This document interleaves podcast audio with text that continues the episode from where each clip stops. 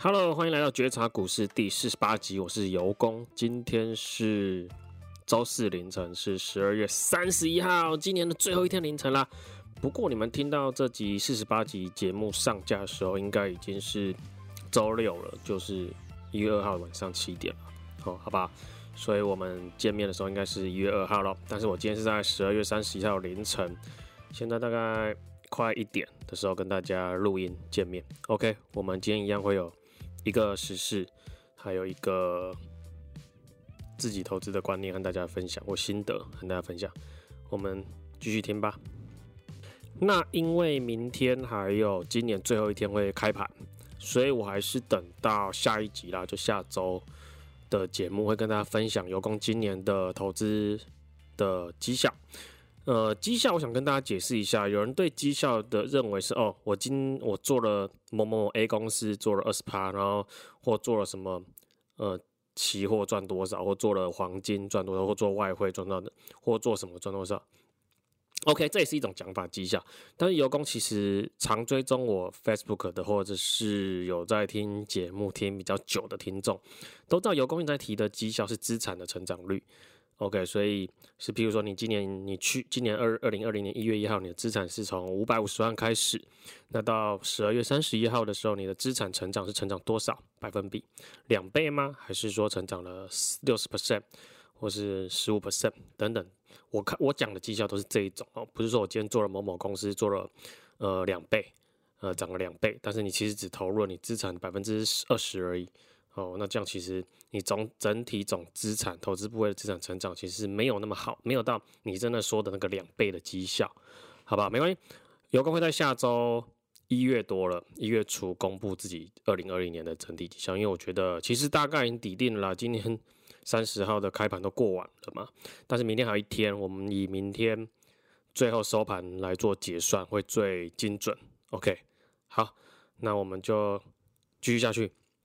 今天上半场想跟大家聊聊，就是一个时事，是因为现在进入明天就要进入呃元旦的年假，还有准备再过一个月要进入我们农历年的年节。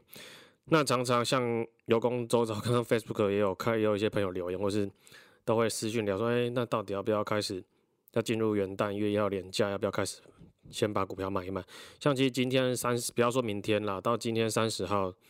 早上就有一些朋友已经早就在卖股票了，在出清股票，就是嗯，华人吗？台湾人吗？或是我不知道，因为我对外国人比较少的投资方式比较少了解。但是台湾人现在投资股票都有一种习性，就是不报股过年假、破年假或节日。嗯，我我不知道这样的逻辑到底是从哪里建立起来，是从之前那个阿扁中枪那个，因为过完放放个假，然后就吃好几根点点的阴影吗？还是什么？因为其实。如果你的买的公司成长性的公司，而且或是现在的总体经济都是在成长，经济还是在扩张的阶段，或货币政策都还是扩张阶段，其实你真的不用太担心呢，好不好？你看哦，你每次廉价就想要卖股，好，现在一月一号卖完，好，再过一月还有什么假？接着过年又要卖，好，然后接着什么又要卖？元宵节也要卖，情人节也要卖。呃，女朋友生日也要卖，哦、呃，有放年假都要，年假都要卖，中秋节也要卖，端午节也要卖，情人节，呃，清明节、儿童节要不要卖？啊、呃，母亲节要不要卖？父亲节要不要卖？你你一年会有很多年假，你知道吗？弹性放假你要不要卖？有时候不是什么礼拜五是弹性放假吗？你要不要卖？这样也算年假啊？我我不知道为什么大家都会有这种想法，是是是被什么卡到吗？还是怎样？OK。你你要去看的是你的自己投资的企业哈哦，不好意思，我不是总经专家，我也不是什么，所以我没有在配置什么债券那些，我都讲台股好不好？你在挑选股票的时候，你要观察你的企业，你要去研究你的企业到底是不是成长性的公司，然后现金流状况 O 不 OK，安不安全，然后再去投入嘛。那那如果说这些都是你觉得你和评估过是很很安全的，然后。都是很没有问题的。那请问你放个三天四天连假，到底是在怕什么？对不对？在怕到底在怕什么？元元旦到底关关关你的股的股票关他屁事啊？对不对？OK，货全球货币政策目前也都在宽松，至少到明年都没有问题。经济也还在复苏，哦，全球的经济也正在从疫情之中走出来，在复苏。目前看起来都是没问题的嘛。如果你的成本你买的呃价格是够够便宜的话，应该是不会有太大问题的哦。不要再去犯那些什么廉价恐惧症。那其实油工对这种，嗯，因为我会讲的比较直接一点，是我的确真真实实从今天早上就有朋友一直私讯说，到底要不要卖股票？明天一定更多，信不信？明天是待会是三早上就三十一号嘛，就是台股的呃最后一天开盘嘛。OK，一定一顿要问，然后说要不要卖股票，要不要卖？要不要先出清，然后等到明年再看情况等等。我我是觉得，如果真的你没有你的股票今天已经不是你你的获利已经到达你想要获利，或是你要停损的条件到了，你不应该因为廉价就卖股票啊！你这样子我看起来就是你没信心嘛。你自己在做股票做投资这一块，你是不太清楚自己是为什么要买，好，为什么要买这家公司？为什么要投入这家公司？你信心度不够嘛，根本搞不太清楚嘛。这样其实是蛮不 OK 的，这样有点就像我一直在之前在节目讲中讲的，其实赌博性成分偏高啦。你不清楚自己在做什么事的时候，其实就是赌博性的成分比投资的成分还要高很多啦。你一直在赌运气嘛，O 不 OK？所以我才觉得，倒不如好好的检视自己的企业好的状况哦。财报数字、未来展望、现金流状况 O 不 OK？好，你如果这次真的还没有办法，你就卖掉吧。你还是很担心，就明天就卖掉吧。然后利用连假有空的时间，好好对加强这一块自己对企业看法、企业的研究，好好加强。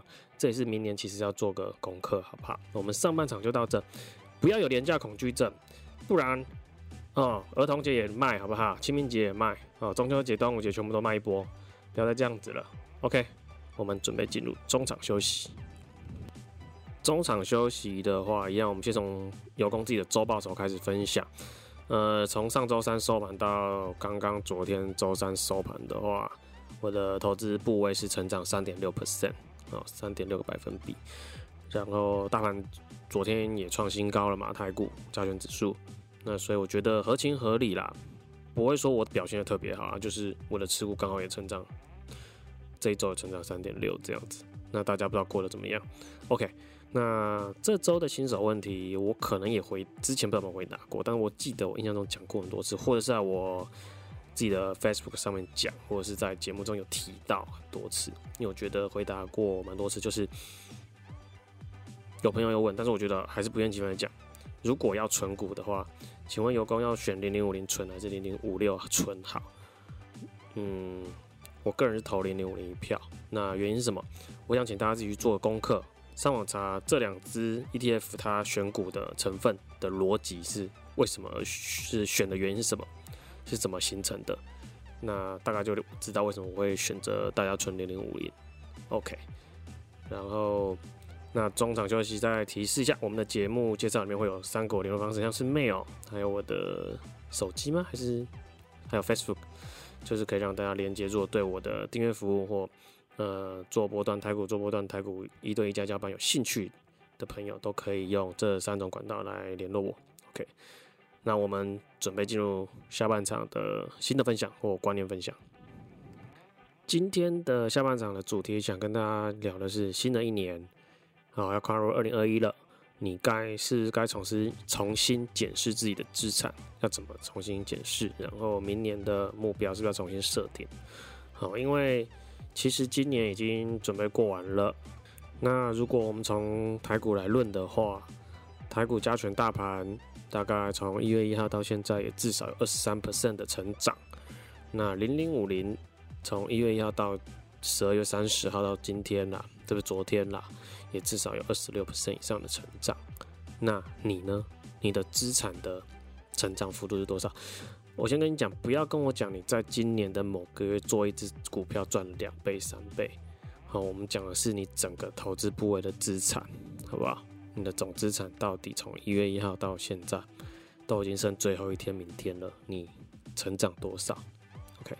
如果说你有赢大盘，跟又跟我一样有赢大盘，还有零零五零，那先恭喜你，你是个很有，至少在底子是非常好的一个投资者，OK，然后都有做到把握到很好的一个机会，跟一个标的的选择，还有操作的交易的策略都还不错。不管你做长期，或你到长期，你可能今年年初买到现在，或去年到现在你都没有卖，而造成的那么好的绩效，或者是你中间像我一样一直做波段，呃，达到的绩效都好。如果能超过零零五零或大盘，表示一个是个合格的主动投资者。那相反的，如果你今年的资产的成长率低于零零五零的二十六 percent，甚至低于大盘的二十三 percent，表示其实你在主动投资这一块，自己选股这一块的底子基础，可能还是输给大市场上大部分的投资者，或者是输给整个市场的平均报酬。那其实是你也有两个方向要去考虑哦。第一个，你是不是就可能是因为工作的关系、家庭的关系，你在自己选股的时间上比较没办法，或能力上比较没办法，你是不是还是交给零零五零？哦，就是比较指数那个 ETF，就是比较平均嘛的一个绩效，跟市场走的绩效。哦，就是或者是第二个方法，你是不是研究方式的方向错了？你研究投资标的的方向错了，不管你是以基本面，还是技术分析，甚至是消息面，你是不是研究的方向是不佳的，造成你的今年整体绩效是输给整个大盘，输给整个零零五零的？这是你可能今年过完，你必须要去思考到，如果是你是没有达到他们的那个报酬的话，表示你是低于全部市场的平均很多。